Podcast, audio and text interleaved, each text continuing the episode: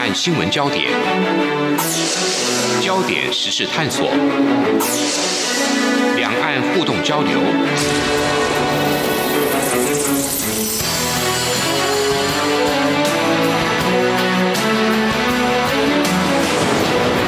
请听黄丽杰制作主持的《两岸 ING》。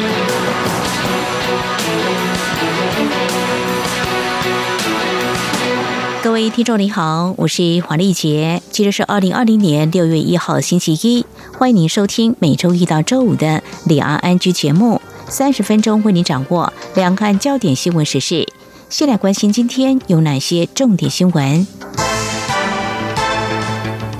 焦点扫描。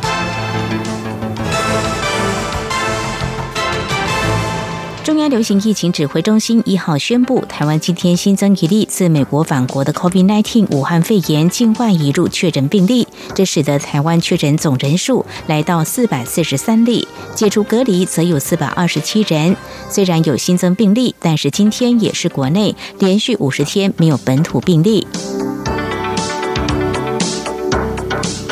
国国家卫生健康委员会通报，五月三十一号，昨天全国新增十六起俗称武汉肺炎的二零一九年冠状病毒疾病 （COVID-19） 的确诊病例，都是境外移入病例。累计报告确诊病例一共有八万三千零一十七例，香港一共有一千零八十四例确诊病例，澳门则有四十五例确诊病例。俗称武汉肺炎的 COVID-19 疫情肆虐全球，各国都紧守边境防线，包括台湾在内。不过，随着疫情稍微放缓，许多国家都已经开始思考边境放宽政策，旅客来台中转是否可能会顺势优先解禁。对此，中央流行疫情指挥中心副指挥官、内政部次长陈宗彦今天表示，最快本周规划出转机专用动线后，就可以进行相关的规划。有国际媒体指出，日本政府正考虑放宽泰国、越南、澳洲和纽西兰等四国公民的入境限制，理由是这些国家的 COVID-19 武汉肺炎疫情已经减缓。不过，连续五十天没有本土病例的台湾，却还没有被列进考虑开放名单。对此，中央流行疫情指挥中心卫生福利部部长陈时中今天表示，相关单位正在联系中，名单还没有完全定案。被视为可以治疗 COVID-19 武汉肺炎的药物瑞德西韦，近期有跨国研究显示，亚洲人的治疗效果并不显著。对此，中央流行疫情指挥中心专家小组召集人张尚纯今天表示，亚洲人在研究群体中的样本数偏低，所以没有效果，目前还不能下定论。俗称武汉肺炎的 COVID-19 疫情冲击持续，中华经济研究院今天公布五月经季节调整后的台湾制造业采购经理人指数 PMI 指数继续走跌二点八个百分点，来到百分之四十四点八，这是二零一二年七月创编以来最快紧缩速度。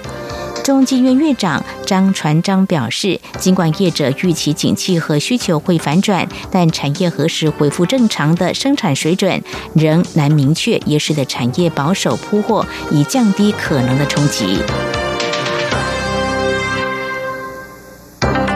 俗称武汉肺炎的二零一九年冠状病毒疾病 （COVID-19） 疫情，中国多数工厂停工、交通封锁。中国的财新制造业 PMI 指数二月时大幅降到四十点三，创下这项调查历史新低。而根据路透报道，中国五月财新制造业 PMI 是五十点七，回升到五十荣枯线之上，并创下今年一月以来新高。不过，出口订单大幅下滑，需求仍然低迷。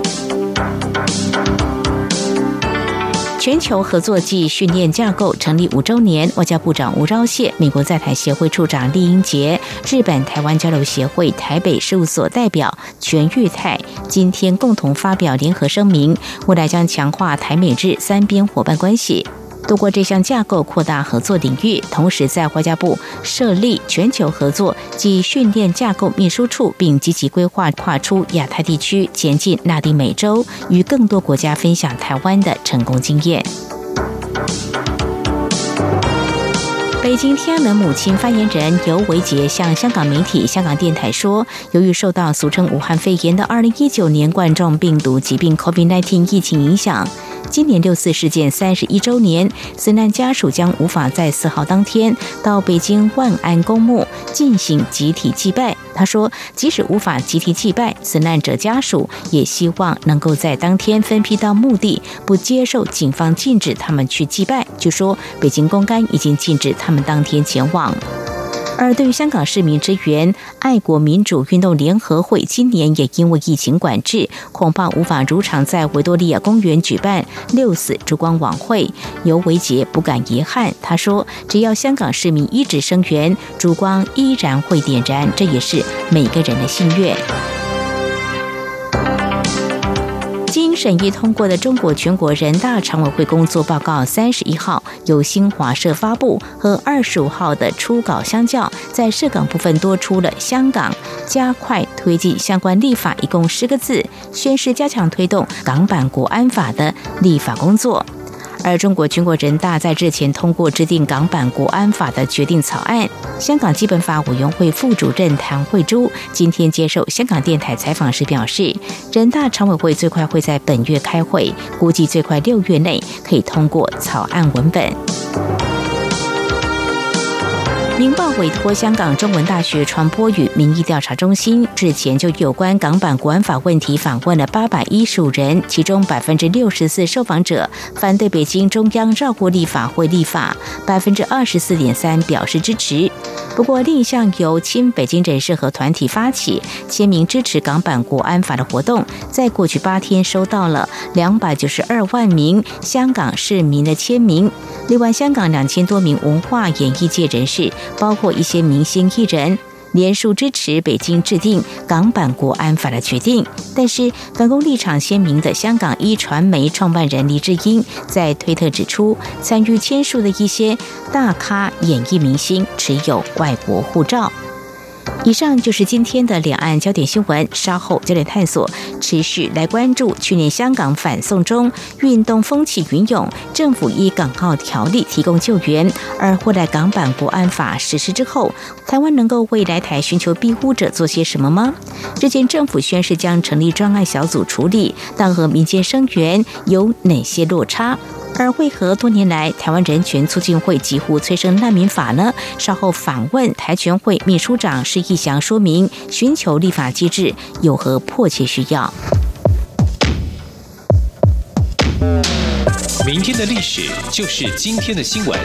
掌握两岸焦点新闻就在《两岸 ING》节目。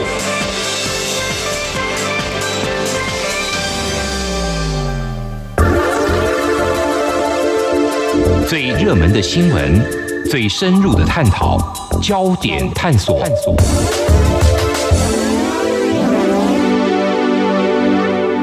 这里是中央广播电台，听众朋友现在所收听的节目是《两岸安居》。去年香港反送中运动引发外界关心，香港民众被迫逃离到台湾，但如何协助安置？而最近由中国全国人大审议通过，将在香港实施的港版国安法之后，政府跟民间同表忧心。蔡英文总统宣誓力挺香港争取自由，也指示成立香港人权专案小组处理相关的问题。那么，在一九八四年，我们台湾人权促进会成立，移民难民无国籍者权益是关注议题之一。而今天我们就要特别访问秘书长施意想来谈谈台全会致力推动哪些做法。非常欢迎秘书长，你好。呃，主持人你好，各位听众朋友大家好。刚才我说了，台全会长期关注外国人收容所跟寻求庇护者、难民无国籍者的基本人权，同时也呼吁相关立法跟修法。我们首先来看，最近外界关心这现行港澳条例有某些条文。是否因为香港情势变化而停止适用？包括台全会也非常的关心哦。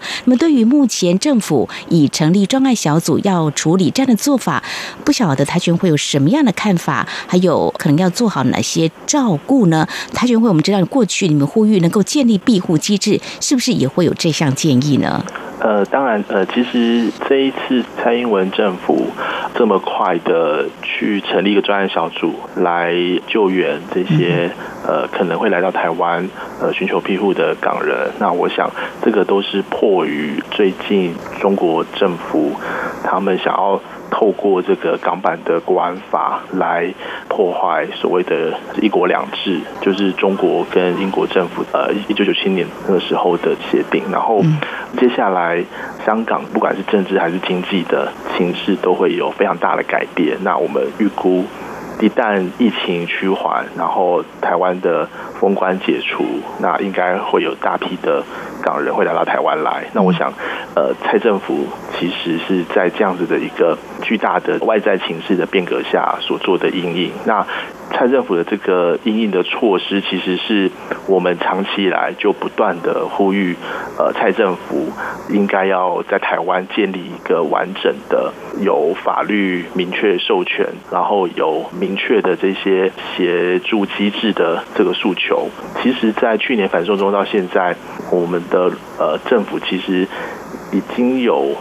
在这个港澳条例十八条的授意下，开始去审查一些个案，然后也确实有一些港人已经呃通过那个审查，呃可以留在台湾。那但是港澳条例十八条它的法律文字其实非常的空泛，嗯，因为它并没有规定说谁来给予必要协助以及。那个必要协助的内涵是什么？其实都非常的不明确。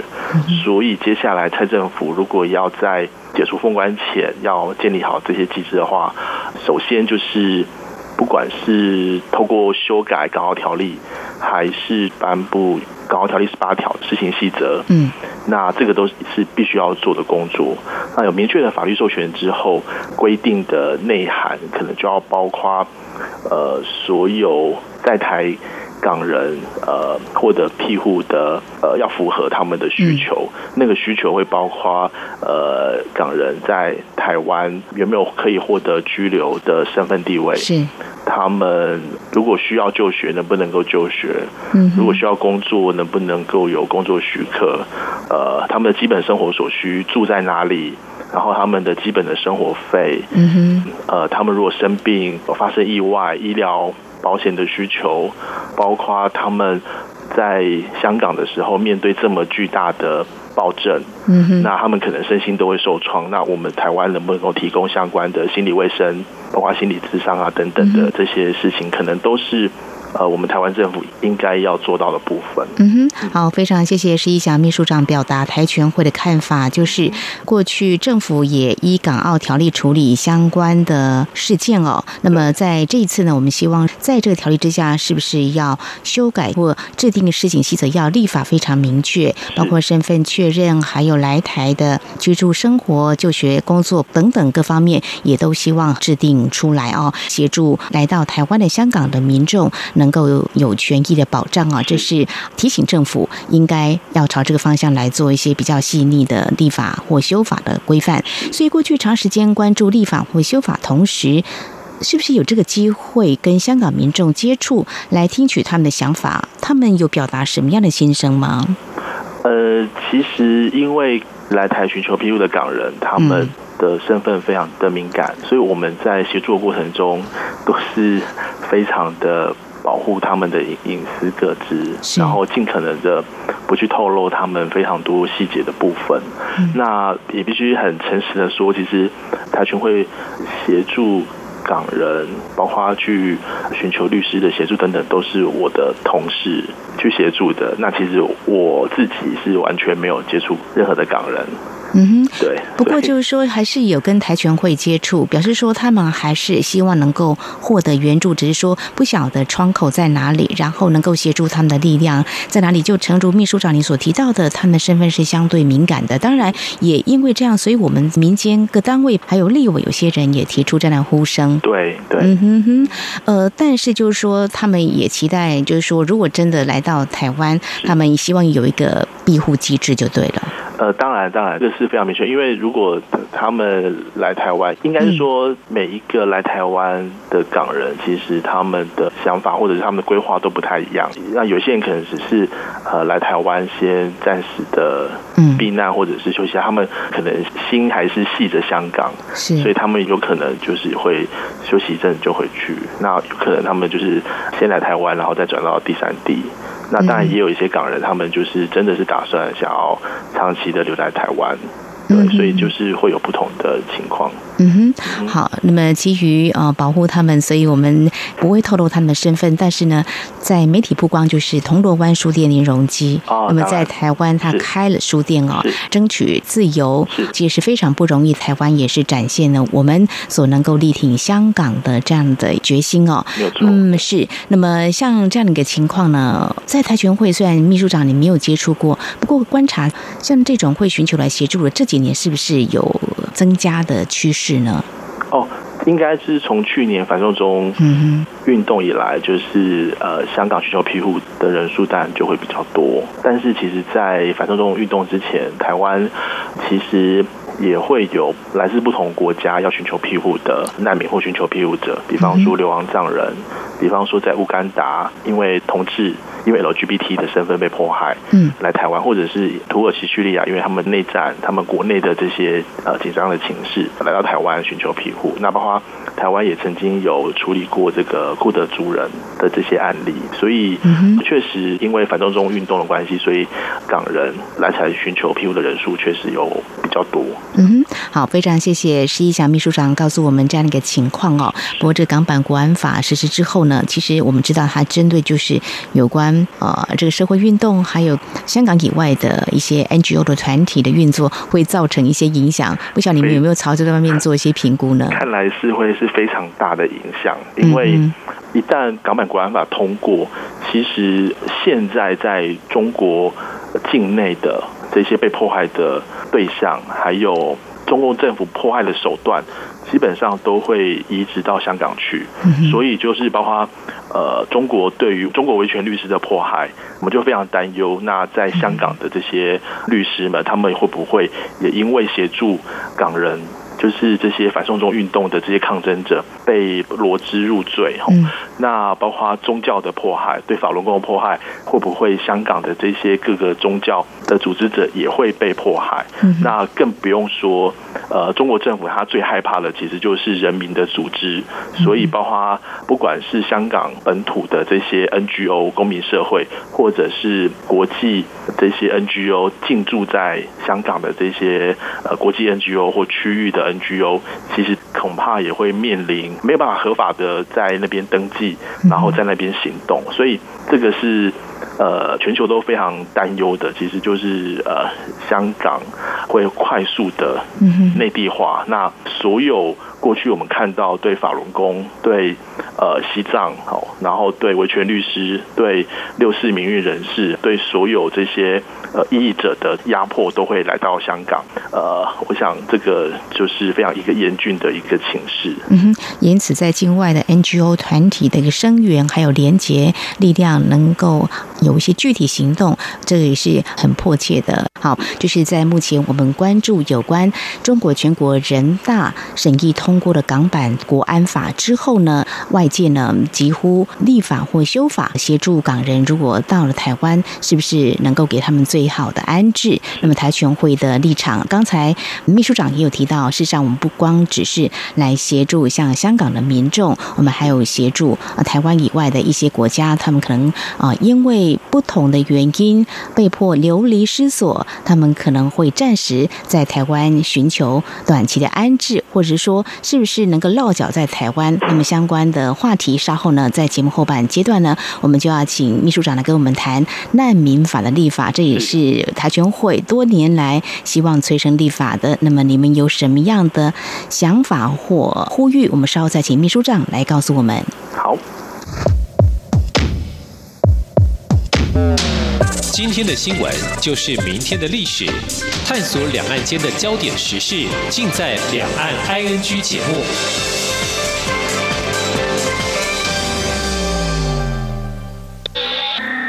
是中央广播电台台湾之音。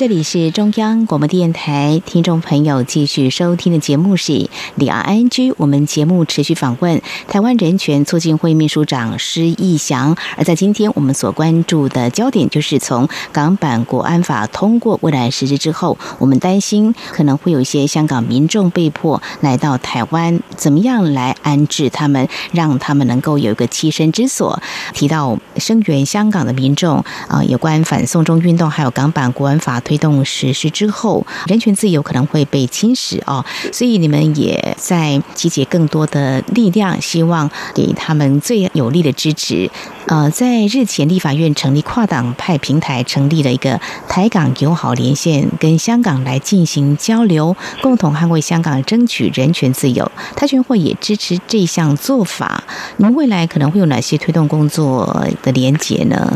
呃，其实台湾国会香港友好的连线其实是呃立法院的无党籍的立委，就是呃林长卓委员，嗯，呃他是这个连线的会长，呃跟民进党的另外一位不分区的洪生汉委员哦，他是呃副会长，呃我想是他们两位。的努力跟催生之下成立的一个呃台港的国会的连线，呃，其实，在上礼拜的成立大会之前，呃，洪委员跟林长卓委员其实就已经非常大力的在呃政府机关间奔走，呃，呼吁台湾呃要有完整的协助港人庇护的这个机制哦。其实这个连线它是立法院的一个非正式的一个组织，其实，在成立大会当天，呃，我们也非常高兴，就是说，呃，立。法院朝野各政党就是也同步的公布了一个协助港人抗议呃像港版国安法的这个声明。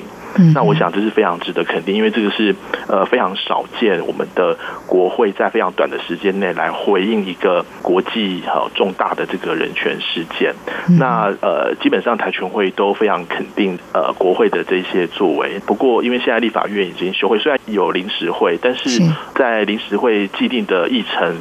的中间，如果这个连线可以发挥一个力量，就是说来尽快的让协助港人的这些庇护机制可以有一个明确的立法的这个讨论。我们觉得这个连线应该要发挥的功能。除此之外，呃，我们当然民间社会，包括台全会、呃，司改会，还有这个香港编程青年，其实呃，我们跟洪委员还有林长卓委员都有密切的在联系。所以，如果民间需要发挥力量部分，我们都会迅速的讨论来回应呃国会的任何的动态。嗯哼，好，我们希望这样的平台能够让你们为香港民众呢争取捍卫自由工作能够顺利来推动。呃，接下来呢，我们要谈的是提。到这个立法，刚才我们所说的这个难民法草案是在二零零五年就送进了立法院，不过到现在还没有完成立法。我们知道您过去曾经举办过一些座谈，让大家能够对这个难民法有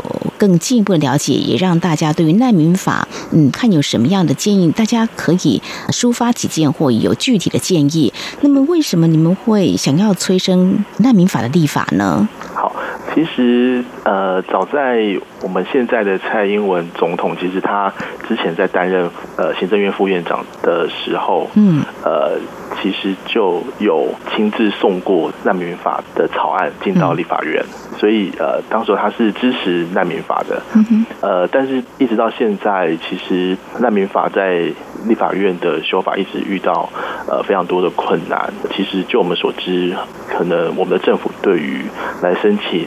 难民身份的这些外国人，其实主要是针对这些呃来自中国的这些难民寻求庇护者，我们政府还认为是有国安的疑虑这样子。嗯。呃，但是台学会之所以会想要推难民法，其实就是因为有个案，呃，就是因为一直。都有因为不同的国家，然后不同被迫害的理由来台湾寻求庇护，但是因为台湾一直没有一个呃难民法以及完整的庇护机制，所以台军会处理的这些个案都是要非常辛苦的跟政府去协商，然后政府呃可能也都只能用专案或个案的方式来处理，那每一个案件都非常的辛苦，然后因为他们在台湾呃在。处理这些个案的过程中，他们也必须要生活，然后，但是因为他们没有身份，所以他们的相关的人权保障在台湾就会非常的脆弱。嗯，对，所以因此我们就是一直积极的想要。推难民法的修法通过。那其实刚刚主持人有提到，过去台全会我们跟呃这个国际的亚太难民网络叫 APRIN，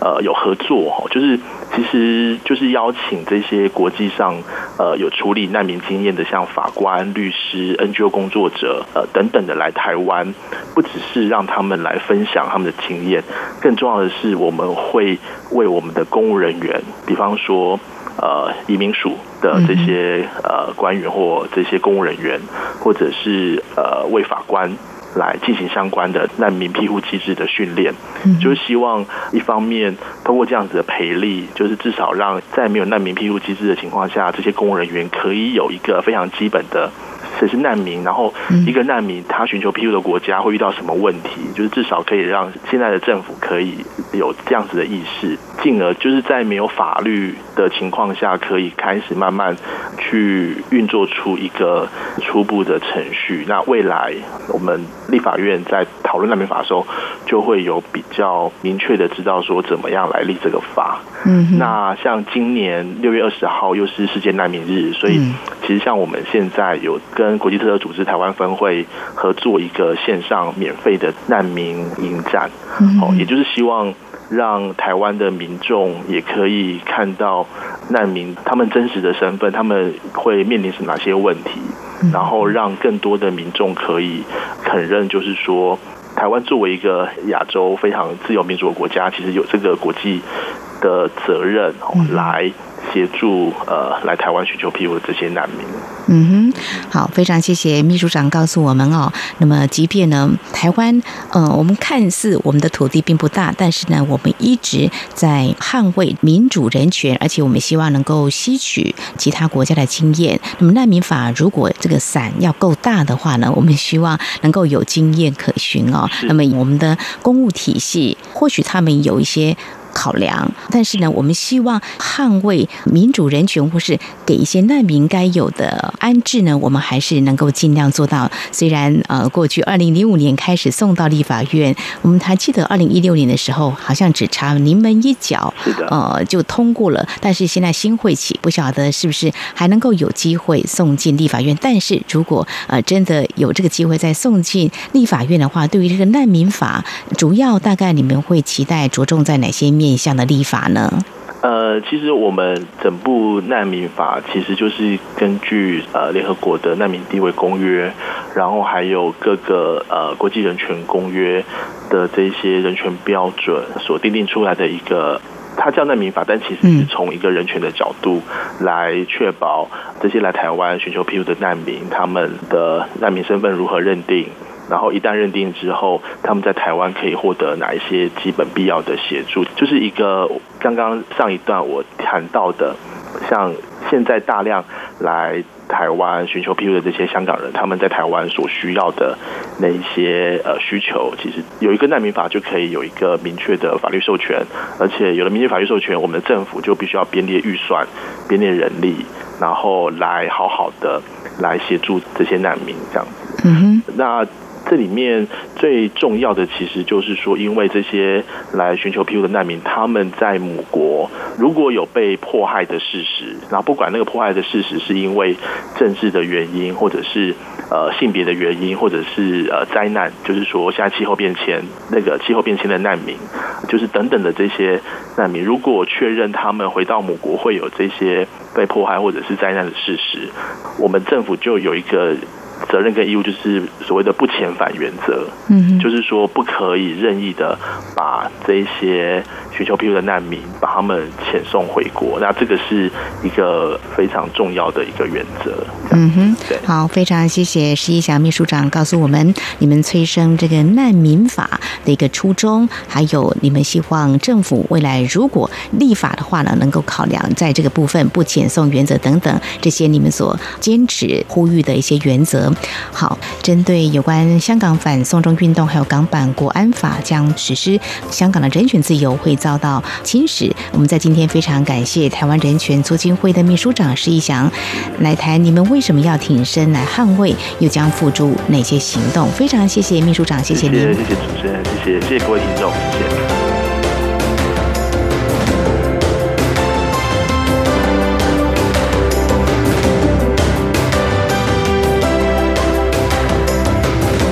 好，以上呢就是今天节目，非常感谢听众朋友们的收听，黄丽杰祝福您，我们下次同一时间空中再会。